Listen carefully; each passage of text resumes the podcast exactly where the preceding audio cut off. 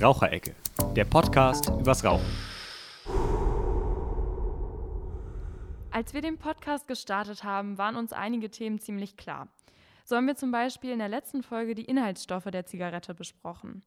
Was wir heute allerdings besprechen, war keines dieser offensichtlichen Themen und einige von uns waren geschockt. Was zum Beispiel die jährliche Entwaldung von 4% mit der Tabakindustrie zu tun hat und dass täglich 205 Millionen Zigaretten nur in Deutschland in der Natur entsorgt werden, war uns vor der Recherche nicht so klar. Die Raucherecke findet heute digital statt mit Xaver Schlönvogt. Hallo, das bin ich. Hi Xaver. Und mir, Gloria Richter. In unserer Runde dürfen wir heute unsere Expertin aus Berlin von Unfair Tobacco, Frau Sonja von Eichborn, begrüßen. Hi Sonja, herzlich willkommen. Hallo Gloria, hallo Xaver. Vielen Dank für die Einladung. Ja, sehr gerne, wir freuen uns. Die Umweltverschmutzung und der Klimawandel gehören zu den zentralen Problemen unserer Generation. Und deswegen rückt dieses Thema zu Recht immer weiter in den Fokus der Bevölkerung. Denn durch unseren teils stark konsumorientierten Lebensstil kam es innerhalb der letzten Jahre zu gravierenden Umweltverschmutzungen und Einflüssen auf das Klima. Der Gehalt an Kohlenstoffdioxid in unserer Atmosphäre ist zum Beispiel so hoch wie seit mindestens 800.000 Jahren nicht mehr. Gleichzeitig verschmutzen wir unsere Städte, Wälder und vor allem unsere Ozeane. Circa 150 Millionen Tonnen Plastikabfälle befinden sich mittlerweile in den Meeren dieser Welt. Und pro Jahr kommen bis zu 13 Millionen Tonnen dazu.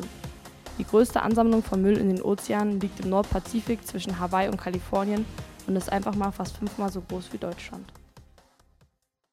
Unfair Tobacco, was ist eure Mission? Was macht ihr? Ja, Unfair Tobacco gibt es schon seit mehr als 15 Jahren. Wir sind ein Projekt von Blue 21 e.V., das ist ein kleiner entwicklungspolitischer Verein in Berlin. Und wir zeigen, wie die Tabakindustrie Menschen schadet und die Umwelt zerstört. Das heißt, wir nehmen die Tabakindustrie ganz umfassend in den Blick, vom Saatgut bis zur Kippe. Wir haben verschiedene Themenschwerpunkte, nachhaltige Entwicklung, Menschenrechte und Tabakkontrolle und bringen das zusammen. Und mit diesen Themen gehen wir an Schulen, machen dort Bildungsarbeit, wir machen Öffentlichkeitsarbeit auf einer Webseite, sozialen Medien und zum Beispiel Podcasts. Und wir informieren Politikerinnen und politische Prozesse mit unserer Expertise. Vielleicht für Deutschland noch wichtig, wir koordinieren ein Netzwerk, das heißt Netzwerk Kinderrechte und Tabakkontrolle. Äh, das hat etwa 25 Mitglieder und wir sind ein Teil der Initiative Lieferkettengesetz mit ungefähr 110 anderen NGOs aus Deutschland. Und weltweit sind wir auch im Dachverband äh, der Tabakkontrolle organisiert. Äh, da sind ungefähr 500 verschiedene Organisationen drin. Das ist so grob ein Überblick über Unfair Tobacco. Ja, vielen Dank. Wir haben ja im Intro schon gehört, dass CO2 wirklich ein ganz entscheidender Faktor ist für den Klimawandel. Lässt sich denn auch von der Zigarette oder von der Tabakindustrie ein Zusammenhang zum CO2-Ausstoß bzw. zum Klimawandel finden? Äh, ja, auf jeden Fall. Es gibt sogar eine Studie, die ist im Oktober 2018 herausgekommen. Die hat den ökologischen Fußabdruck berechnet für die gesamte Tabakindustrie. Da kann ich vielleicht auch gleich direkt die Zahl dazu sagen. Die gesamte Tabakindustrie hat jährlich äh, einen Fußabdruck von 84 Millionen Tonnen CO2-Äquivalenten. Das entspricht dem CO2-Ausstoß von zweimal Dänemark ungefähr. Das klingt ja echt schon ziemlich beeindruckend. So andere Zahlen, die wir zum Beispiel auch gefunden haben, ist, dass ein Raucher in seinem ganzen Leben 5,1 Tonnen CO2 verbraucht das ist ungefähr so viel, wie wenn man mit einem Auto einmal um die gesamte Welt fahren würde. Also wirklich ein Riesenausstoß. Da kommen wir aber schon so ein bisschen zu der Frage, wir haben mal ausgerechnet, äh, alle Zigaretten, also die gesamte Zigarettenproduktion im Jahr, verbraucht ungefähr 160.000 Tonnen. Die Autobranche da kommen wir aber auf 4,8 Billionen Tonnen. Sind Zigaretten denn überhaupt oder ist die Tabakindustrie denn überhaupt im Vergleich zum Rest des Ausstoßes ein relevanter Faktor für den Klimawandel? Vielleicht kann man es nicht unbedingt als den relevanten Faktor für den globalen Klimawandel äh, bezeichnen, aber regional äh, hat die Tabakindustrie echt einen sehr schweren Einfluss auf das Klima. Das ist zum Beispiel vor allem im südlichen Afrika so, dass dort tatsächlich Klimawandel auch durch die Tabakindustrie mit befeuert wird im wahrsten Sinne des Wortes. Wenn wir gerade schon so ein bisschen bei Studien oder bei Zahlen waren, eine Studie des Imperial College hat herausgefunden, dass eine Million Zigaretten etwa 2,6 Tonnen CO2 produzieren. Die Tabakindustrie an sich sagt aber einen ganz anderen Wert, nämlich 0,6 bis 0,8 Tonnen. Und eigentlich gibt es keinen so richtigen Grund oder keine so richtige Art und Weise, wie man auf diesen Wert kommen kann. Kannst du dir vorstellen, dass die Tabakindustrie da vielleicht ein gewisses Interesse daran hat, dass ihr Faktor im Klimawandel heruntergespielt wird? Selbstverständlich hat die Tabakindustrie daran ein Interesse, ähm, denn es sind Diskussionen, die halt jetzt gerade sehr aktuell sind, die viele Leute bewegen und wenn man da schlecht dasteht, dann ist das nicht gut. Die Tabakindustrie kämpft ständig damit, ihr Image äh, irgendwie so aufrechtzuerhalten, dass sie als guter Akteur in der Wirtschaft wahrgenommen werden, als ein verantwortlicher Akteur äh, um davon abzulenken, welche Schäden denn ihre Produkte eigentlich verursachen. Also insofern muss man sagen, Studien haben halt immer irgendein bestimmtes Interesse dahinter. Zum Beispiel die Studie des Imperial College in London, die ist in Auftrag gegeben worden von der Weltgesundheitsorganisation. Die haben drei Autoren und Autorinnen zusammengeschrieben Darin gibt es überprüfbare Quellen. Es ist klar offengelegt, wer es finanziert hat, nämlich das Gesundheitsministerium in Australien. Und es wird auch sehr klar auf Fehlstellen in den Daten hingewiesen. Zum Beispiel die Daten zur Abholzung von Wäldern sind sehr, sehr spärlich und sehr alt. Es gibt keine Transparenz zu Daten in der Zigarettenproduktion. Darauf wird hingewiesen. Und damit ist so eine Studie natürlich wissenschaftlich tatsächlich fundiert während ich das von der Tabakindustrie eher so kenne, dass Studien in Auftrag gegeben werden bei einem Experten oder einer Expertin oder einer Firma und dass im Prinzip die Bezahlung dieser Studie davon abhängt, was dann schließlich da drin steht. Das zum Beispiel beim Thema der Entwaldung gab es das in den 80er, 90er Jahren, dass es eben eine Studie gab von der Tabakindustrie beauftragt, die herausfinden sollte, wie ist das denn im südlichen Afrika zum Beispiel mit der Waldabholzung und dem Tabakanbau. Und daraufhin hat British American Tobacco den Experten getroffen und plötzlich waren die Ergebnisse sehr, sehr weit heruntergerechnet. Und dann wurde sie veröffentlicht. Das wissen wir aus internen Dokumenten, die von der Tabakindustrie äh, veröffentlicht werden mussten aufgrund Gerichtsurteile. Und daher kennen wir diese Strategie. Die Studie zu Klima, die du jetzt gerade zitiert hast, die kenne ich selber noch gar nicht genau, aber ich vermute, dass es da eine ähnliche Lage gibt. Ja, was ich mal gelesen hatte, bei den Produzenten von fossilen Energieträgern war es ja zum Beispiel auch so, dass die schon viel früher durch eigene Studien wussten, dass ihr CO2-Ausstoß kritisch für den Klimawandel ist. Und so war es tatsächlich auch bei TabakproduzentInnen. Auch die wussten schon viel eher, dass das Rauchen ganz große gesundheitsschädliche Folgen hat. Äh, ja, das stimmt. Da kann man tatsächlich auch sagen, es gibt so etwas wie das Tobacco Playbook, also die Strategien der Tabakindustrie. Die haben schon begonnen in den 60er Jahren, als der erste Bericht in den USA rauskam, der Lungenkrebs und Rauchen zusammenbrachte. Da hat die Tabakindustrie sofort auch Gegenstudien gebracht, obwohl sie schon davon wussten. Das wissen wir aus Tabakdokumenten, die offengelegt wurden durch ein Gerichtsurteil in den 90er Jahren. Und diese Dokumente kann man erforschen und daraus wissen wir, dass diese Strategie ganz früh schon begonnen worden ist, Zweifel zu sehen. Dieses Tobacco Playbook hat dann später tatsächlich die Öl- und Gasindustrie auch angewendet und vermutlich gab es da schon auch sowas wie einen Vermittlungseffekt von der Tabakindustrie zur Energieindustrie. Das sieht man ja zum Beispiel auch auf die Gesundheitsfolgen der Zigarette bezogen. Da gab es ja auch gerade im 20. Jahrhundert große Kampagnen der Tabakindustrie, in der Ärzte und Ärztinnen bezahlt worden sind, um das Rauchen herunterzuspielen. Und äh, ja, das sehen wir wahrscheinlich auch in ähnlicher Hinsicht in den Studien zur Klimabilanz der Zigarette. Aber Rauchen hat ja nicht nur einen Effekt auf CO2 im Klimawandel, sondern vor allem auch in der Holzproduktion oder auf Wälder sehen wir da einen großen Effekt. Und dazu erzählt Gloria gleich. Du hattest ja gerade schon angesprochen, dass die Tabakproduktion vielleicht nicht als globale Umwelt Verschmutzung gesehen wird, sondern besonders auch regional wirkt. Wie wirkt die denn regional? Was passiert regional, weshalb die Tabakproduktion so schädlich ist? Kann ich gern was dazu sagen. Ich will aber trotzdem noch mal betonen, dass der Beitrag des Tabaksektors zur, zum globalen Klimawandel, den man errechnen kann als CO2-Äquivalente, dass der schon bedeutend ist. Ne? Wir haben zweimal den ganzen Ausstoß von Dänemark. Das ist eine Größe. Das ist nicht wenig. Das wollte ich nochmal gern betonen und möchte gerne nochmal kurz sagen, CO2-Äquivalente, die benutzt man in dieser Forschung dazu, dass man sowas wie Abholzung oder Pestizideinsatz oder ähnliches auch mit einrechnen kann. Das wird umgerechnet praktisch in Tonnen CO2 und heißt dann CO2-Äquivalente. Das muss man dazu sagen, weil sonst viele nicht genau verstehen, weil beim Anbauen von Tabak ja das CO2 nicht einfach so entsteht, sondern da geht es darum, zum Beispiel, welche Pestizide werden verwendet. Jetzt aber zu dem tatsächlich zu den Wäldern. Das ist das allergrößte Problem im Klimawandel in Bezug auf die Tabakindustrie. Sonja, du hattest vorhin ja schon über die regionalen Auswirkungen gesprochen. Wie wirkt sich der Tabakanbau denn auf die Wälder aus? Auf die Wälder. Dazu muss ich ein kleines bisschen ausholen, nämlich zum Tabakanbau selbst was zu sagen, weil ich glaube, dass viele Menschen das gar nicht wissen.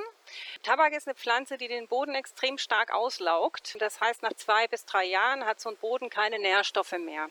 Und in dem Moment, wo es zum Beispiel der Tabak angebaut wird in Ländern wie Tansania beispielsweise oder Malawi, da haben die Menschen nicht genug Geld, um beispielsweise Düngemittel zu kaufen. Und das Einzige, wie man dann wieder fruchtbaren Boden kriegt, ist, den Wald abzuholzen. Da gelangt man an neue fruchtbare Felder, an Boden, der noch sehr voll mit Nährstoffen ist. Das ist das eine, wo Wald abgeholzt wird, um Tabak anzubauen, nämlich die Felder neu zu erschließen. Das andere ist aber eine Waldabholzung, die hat zu tun mit dem Trocknen vom Tabak. Und zwar ist da vor allem die Tabaksorte Virginia betroffen. Es gibt verschiedene Sorten, die unterschiedlich getrocknet werden. Und Virginia Tabak ist in jeder normalen American Blend Zigarette, also diesen fertigen Zigaretten aus dem Automaten zum Beispiel, zu etwa der Hälfte enthalten. Das heißt, 50 Prozent der Tabakmischung in so einer Zigarette ist Virginia Tabak. Und dieser Tabak, der wird getrocknet in Trockenöfen und zwar befeuert. Das Feuer wird geschürt mit Brennholz und wird dann eine Woche lang wird dieser Ofen auf einer Temperatur gehalten. Dafür braucht man viel Holz. Und dieses Holz liegt ja nicht einfach rum, sondern wird weltweit in Wäldern rund um die Tabakfelder eingeschlagen. Das ist pro Jahr etwa 8 Millionen Tonnen Feuerholz. Und besonders betroffen davon ist das südliche Afrika. Da gibt es ein Trockenwaldgebiet, das heißt Miombo-Trockenwald. Das ist ein ganz großer Waldgürtel, der hat etwa, ja, vielleicht inzwischen viereinhalb Millionen Quadratkilometer. Und in diesem Wald liegen ganz viele Tabakfelder. Das sind Länder wie Tansania, da ist Malawi dabei, da ist Zimbabwe dabei. Und dort ist der, die Entwaldung, die jährliche Entwaldung durch Tabakanbau berechnet worden. Das sind in Tansania etwa 6,5 Prozent der Entwaldung in Tansania, die zum Tabak gehören, wofür Tabak verantwortlich ist. In Simbabwe sind sogar 14 Prozent und in Malawi 26 Prozent. Das ist ziemlich viel. Das ist wirklich sehr viel und dass der Klimawandel fortschreitend ist und dass es auch ein Thema ist, was uns ja momentan, auch wenn Corona das Ganze ein bisschen überschattet hat, eventuell in den Medien trotzdem noch sehr viel beschäftigt, ist die Frage, was kann man denn dagegen machen? Also gibt es Handlungsoptionen? Gibt es auf jeden Fall. Das eine ist natürlich, dass man zusehen muss, dass wieder Wald dahin kommt, wo Wald war. Denn wenn der Wald einmal weg ist und dann das Tabakfeld auch weg ist, weil es weiter gewandert ist sozusagen, dann ist da kein, kein Ort mehr, in dem Insekten oder Bienen leben oder andere Tiere. Und das heißt, dass, dass dann da eine Brache entsteht, die zur Wüstenbildung führt. Denn die Böden sind dann einfach so erodiert, dass sie wegfliegen. Das heißt, es ist sehr wichtig, dass wieder aufgeforstet wird in gewisser Weise. Jetzt gibt es da natürlich schon die einen oder anderen Aktivitäten von Regierungen, aber auch seitens der Tabakindustrie, die Aufforstungsprogramme initiiert haben. Das Problem dabei ist, dass diese Aufforstungsprogramme vor allem Eukalyptus pflanzen und Eukalyptus, das wissen vielleicht nicht so viele, ist eine Baumart, die braucht sehr, sehr viel Wasser und sehr, sehr viel Nährstoffe. Und im Prinzip wächst sie so schnell, dass sie eigentlich einfach nur dafür verwendet wird, gleich wieder abgeholzt zu werden, um für die Tabaktrocknung zu verfeuern. Das bedeutet, das ist eine Aufforstung, die nicht nachhaltig ist, sondern eher die Böden eben weiter belastet. Deshalb braucht es eigentlich eine Aufforstung mit einheimischen Baumarten. Und da gab es zum Beispiel von einem Kollegen aus Tansania, der zu diesem Thema geforscht hat, einen Vorschlag, dass man einen Waldfonds einrichten sollte, in Tansania jetzt zum Beispiel, in den dann Tabak- und Rottabakunternehmen einzahlen sollen, also eine Abgabe für die Umwelt. Und aus dem dann staatlich verwaltet eine Aufforstung betrieben wird. Das ist eine Möglichkeit, wie man damit umgehen kann. Das ist etwas, was Naturräume wiederherstellt, Biodiversität wiederherstellen könnte, wenn es denn gelingt und ausreichend auch tatsächlich die Nachsorge für diese Baumsetzlinge passiert. Langfristig muss man aus dem Tabakanbau aussteigen. Und da gibt es auch schon verschiedene Programme dazu. Nötig ist, dass für den Ausstieg aus dem Tabakanbau die Bauern und Bäuerinnen aus ihrer Verschuldung herauskommen, denn viele sind verschuldet. Das habe ich am Anfang nicht so lange erzählt. Es ist so, dass Tabakanbau gar nicht so lukrativ ist, wie das immer behauptet wird, sondern dass die kleinbäuerlichen Familien, die den Tabak anbauen, eher am untersten Armutsminimum leben. Das heißt, sie sind an diese Tabakunternehmen gebunden und müssten da irgendwie rauskommen. Dafür brauchen sie externe Unterstützung. Und gleichzeitig sind Alternativen zum Tabakanbau ja nicht einfach nur da, sondern man muss auch wissen, wie baut man andere Pflanzen an. Man braucht also Schulungen über andere Einkommensmöglichkeiten und man braucht Marktzugänge und Vermarktungswege. Die sind in der Tabakindustrie schon sehr, sehr gut geregelt und deswegen ist es besonders schwierig auszusteigen, weil bei anderen Produkten eben Marktzugänge und Vermarktungswege nicht so gut geregelt sind. Aber wenn man diese Dinge angeht, dann kann man sehr wohl Alternativen zum Tabakanbau finden. Da kann ich einfach mal kurz ein Beispiel erzählen. In Bangladesch beispielsweise, äh, da wurde beschlossen vor zwei Jahren eine Strategie, tabakfrei zu werden bis 2040 und zwar frei von Tabakanbau auch. Die haben angefangen mit einer Regulierung, dass sie einen Mindestabstand von Tabakflächen zu Gewässern einführen wollten. Und sie haben eine sogenannte Health Surcharge Development Fund Policy eingeführt. Das bedeutet 1% zusätzliche Tabaksteuer, die verwendet wird für Tabakkontrolle und auch dafür Alternativen zum Tabakanbau anzuschieben. Und in Bangladesch äh, gibt es das aber auch schon länger, Alternativen zum Tabakanbau. Und zwar ist es eine Partnerorganisation von uns, die heißen Ubinik, die Ende der 2000er Jahre begonnen haben, mit Tabakbauern und Bäuerinnen zusammen wieder zurück umzustellen auf Nahrungsmittelanbau. Und gerade in einem Land wie Bangladesch, das äh, eine sehr hohe Bevölkerungsdichte hat, also zu wenig landwirtschaftliche Flächen zur Versorgung, ist es besonders wichtig, dass sie zum Beispiel eben auf Nahrungsmittel umsteigen. Ja, aber es ist ja ganz wichtig, dass man sieht, dass es nicht nur eine ökonomische äh, Sache ist, die behandelt werden muss, sondern auch eine ökologische, eine soziale. Also die, der Tabakanbau und die Tabakproduktion geht wirklich in alle Schichten und schadet wirklich jeden. Vielleicht kann ich noch kurz anfügen, wir haben auf unserer Webseite so eine Weltkarte, auf der kann man sich darüber informieren, in welchen Ländern es denn schon äh, Pro Projekte und Programme gibt, äh, wie man aus dem Tabakanbau aussteigen kann. Die Weltkarte heißt Alternativen zum Tabakanbau. Auf jeden Fall, danke. Das schreiben wir nochmal unten in den Anhang. Genau. Äh, eine Sache, die mich auch total erschreckt hat, also die Abholzung ist ja schon schlimm genug, aber ich hätte gar nicht gedacht, dass der Tabakanbau bzw. die Produktion von Zigaretten tatsächlich so einen großen Effekt auch auf die Gewässer hat und vor allem auf die Gewässerqualität bzw. Verschmutzung. Könntest du uns so ein bisschen was darüber erzählen, was die Zigarettenproduktion denn mit dem Wasser macht? Ja, das kann ich sehr gerne. Da fangen wir wieder an beim Tabakanbau, aber diesmal gehen wir tatsächlich bis ganz hinten zur Zigarettenkippe. Der Tabakanbau braucht genauso wie andere Monokulturen auch viel Pestizide und viele Düngemittel und andere Chemikalien.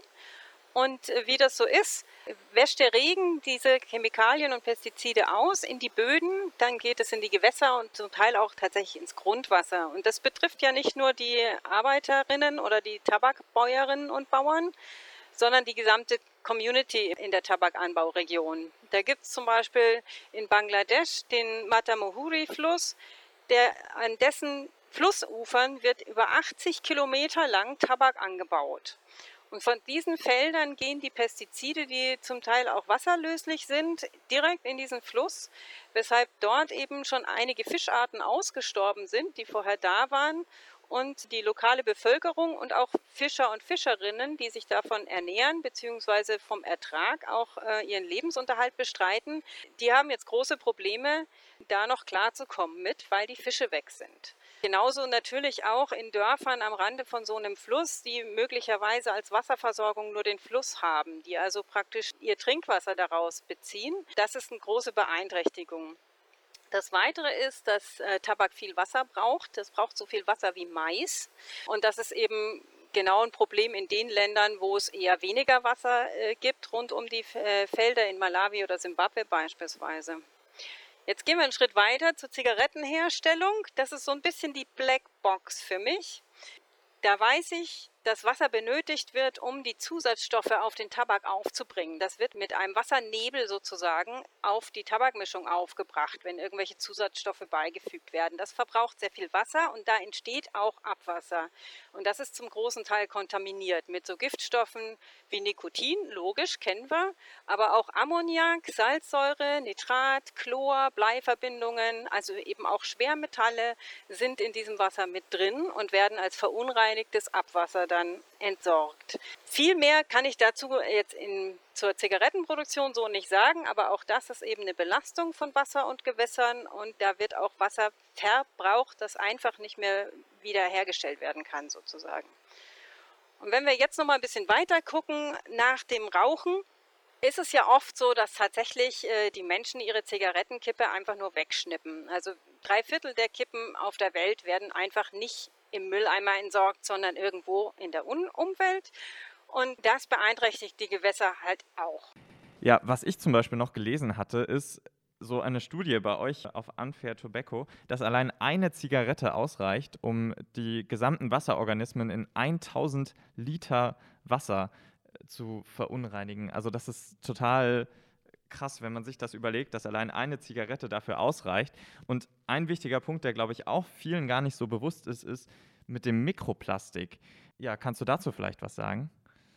Ja, kann ich gerne. Fange ich mal mit den 1000 Liter an. Es ist basiert auf einer Studie, die hier in Berlin gemacht wurde, wo untersucht wurde, wie das Nikotin sich rauslöst aus den Zigarettenkippen, die hier überall rumliegen. Die kam zu dem Schluss, dass eine Zigarettenkippe auf 1000 Liter Wasser genügt, um die Wasserorganismen zu schädigen. Und das, da geht es um die kleinen Wasserorganismen, die am Anfang der Nahrungskette stehen. Und zu dem Mikroplastik, vielleicht muss man dazu sagen, dass so eine Zigarettenkippe besteht immer aus Filter und Resttabak. Und die Filter, die sind aus Plastik. Das ist Zelluloseacetat. Das klingt sehr natürlich nach Zellulose, aber es ist tatsächlich ein Plastik. Ein Plastik, aus dem früher mal die Legosteine waren, vor so 30 Jahren. Heute nicht mehr. Aber es ist drin in den Filtern und das baut sich nicht irgendwie ab, sondern Plastik ist, wie jedes andere Plastik auch, etwas, was immer da bleibt. Das wird einfach nur kleiner. Es zersetzt sich und wird dann zu Mikroplastik, das in unseren Gewässern und in den Meeren rumschwimmt und mit aufgenommen wird und in die Nahrungsketten gelangt.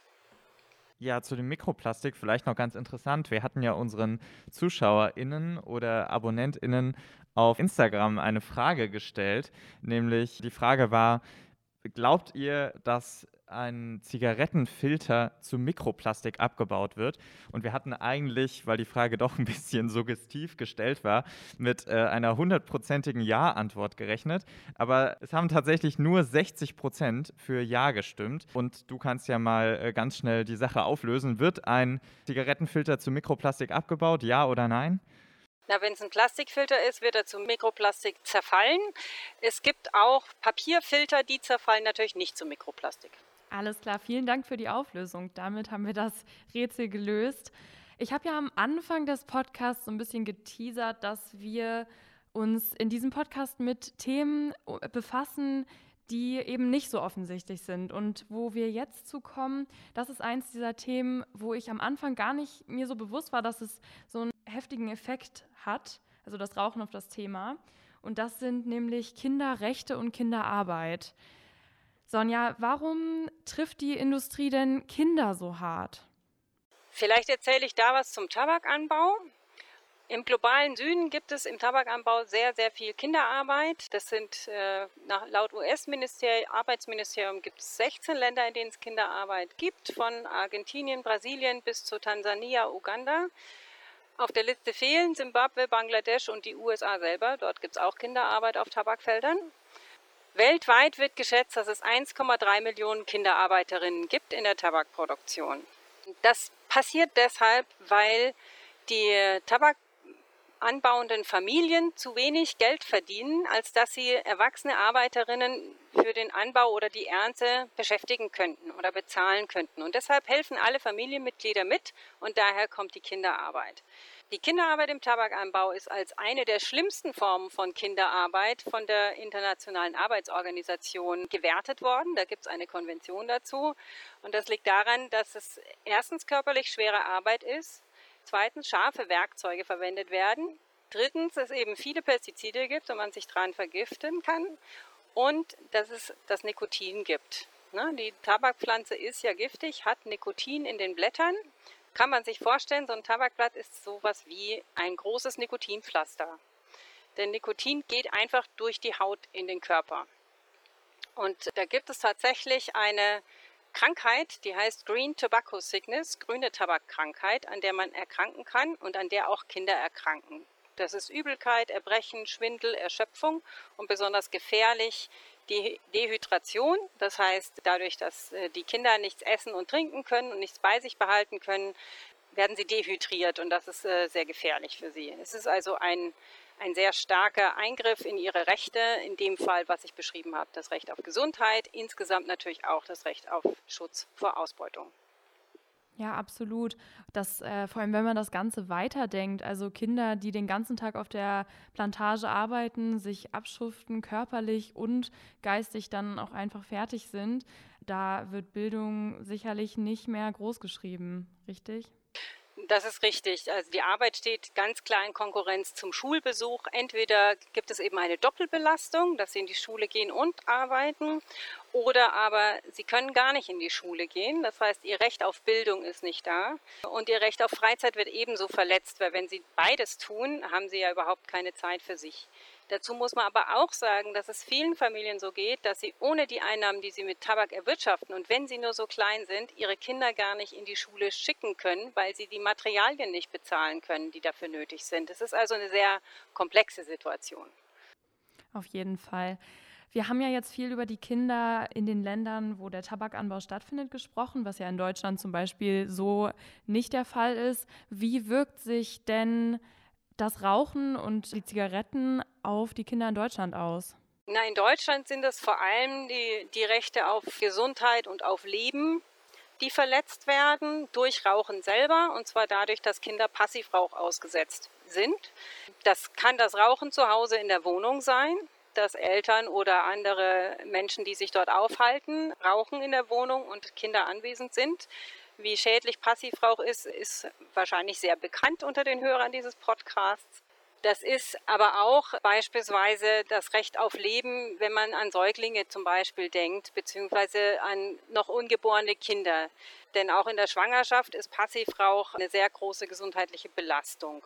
Absolut. In unseren Schulbesuchen von der AGT, da sprechen wir auch immer ein Thema ganz gezielt an, nämlich das Thema Werbung. Kannst du uns dazu noch was sagen? Ja, natürlich. Also das wisst ihr ja auch sehr gut. Die Tabakindustrie hat Kinder und Jugendliche als eine explizite Zielgruppe und spricht die auch sehr stark mit Werbung an. Und weshalb das jetzt in das Thema Kinderrechte reinkommt, ist das Recht auf Information. Kinder haben ein Recht, informiert zu werden. Und das beinhaltet aber implizit den Schutz vor Fehlinformation. Und genau als das kann man die Werbung nämlich bezeichnen. Das ist eine Fehlinformation, die an Kinder und Jugendliche explizit gerichtet ist und deshalb natürlich selbstverständlich eigentlich verboten gehört. In Deutschland dauert es ja noch ein bisschen, bis die Werbung überall verschwindet. Aber die Industrie hat inzwischen ja auch schon begonnen, sehr stark auf anderen Kanälen zu werben als den für uns Erwachsene öffentlich sichtbaren. Also so, äh, die sozialen Medien meine ich damit. Es gibt ganz viele Instagram- äh, Posts, es gibt vieles auf TikTok und so weiter, wo man merkt, die Industrie stellt ihre Werbung sehr explizit um in die Kanäle, die Kinder und Jugendliche wirklich erreichen. Ja, ganz wichtiger Punkt, denn das ist wirklich eins dieser Themen, wo die Kinder nach unseren Seminaren mit einem Informationszuwachs rausgehen, weil sie das vorher so nicht wussten und wahrgenommen haben. Jetzt haben wir schon sehr viel Schlechtes über die Zigaretten und die Tabakproduktion gehört. Kann sich die Tabakindustrie denn mit irgendetwas retten? Also gibt es eine faire Zigarette? Gibt es vielleicht eine grüne Zigarette?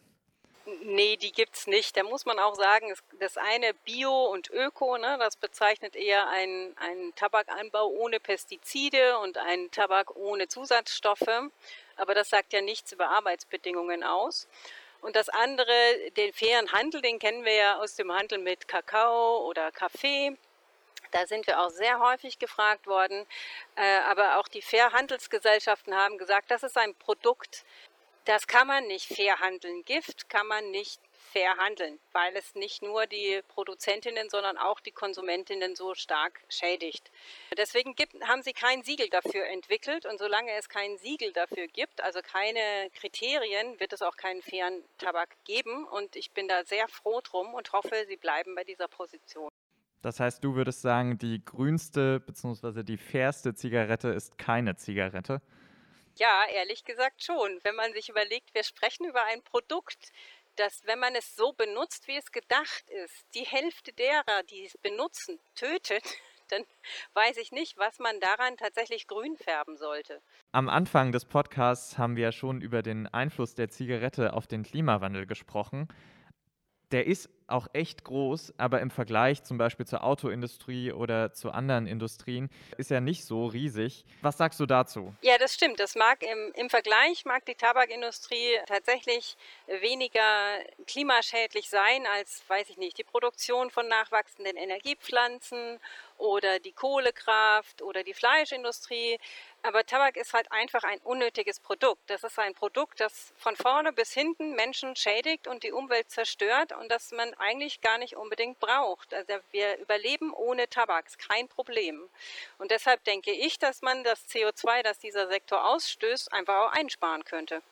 Vielen Dank, Sonja, für die Zeit und die Mühe. Es hat uns wirklich viel Spaß gemacht. Ja, ich danke euch auch für die Einladung. Mir hat es auch Spaß gemacht, das vorzubereiten und euch so auch äh, ganz anders kennenzulernen. Absolut. Dann noch einmal, wir vertreten nämlich gerade hier unser Team. Mitgemacht bei dem Podcast haben Johannes Münden, Lucia Bruns, Henry Schulte, Christine Engel, Leo Harries, Alex Reimelt, Lena Leiber, Julia Niesen und Max Martial. Und wir beide natürlich. ja, das war unser dritter Podcast in der Reihe Raucherecke. Hört euch doch gern äh, die vorigen Folgen noch an. Kurze Werbung noch an der Stelle, wer noch mehr Infos zum Thema Rauchen, Klimawandel und die sozialen Folgen haben will, kann gerne im Internet auf die Website von Unfair Tobacco schauen. Ja, das war's von uns und wir sagen Tschüss. Tschüss. Raucherecke, der Podcast übers Rauchen.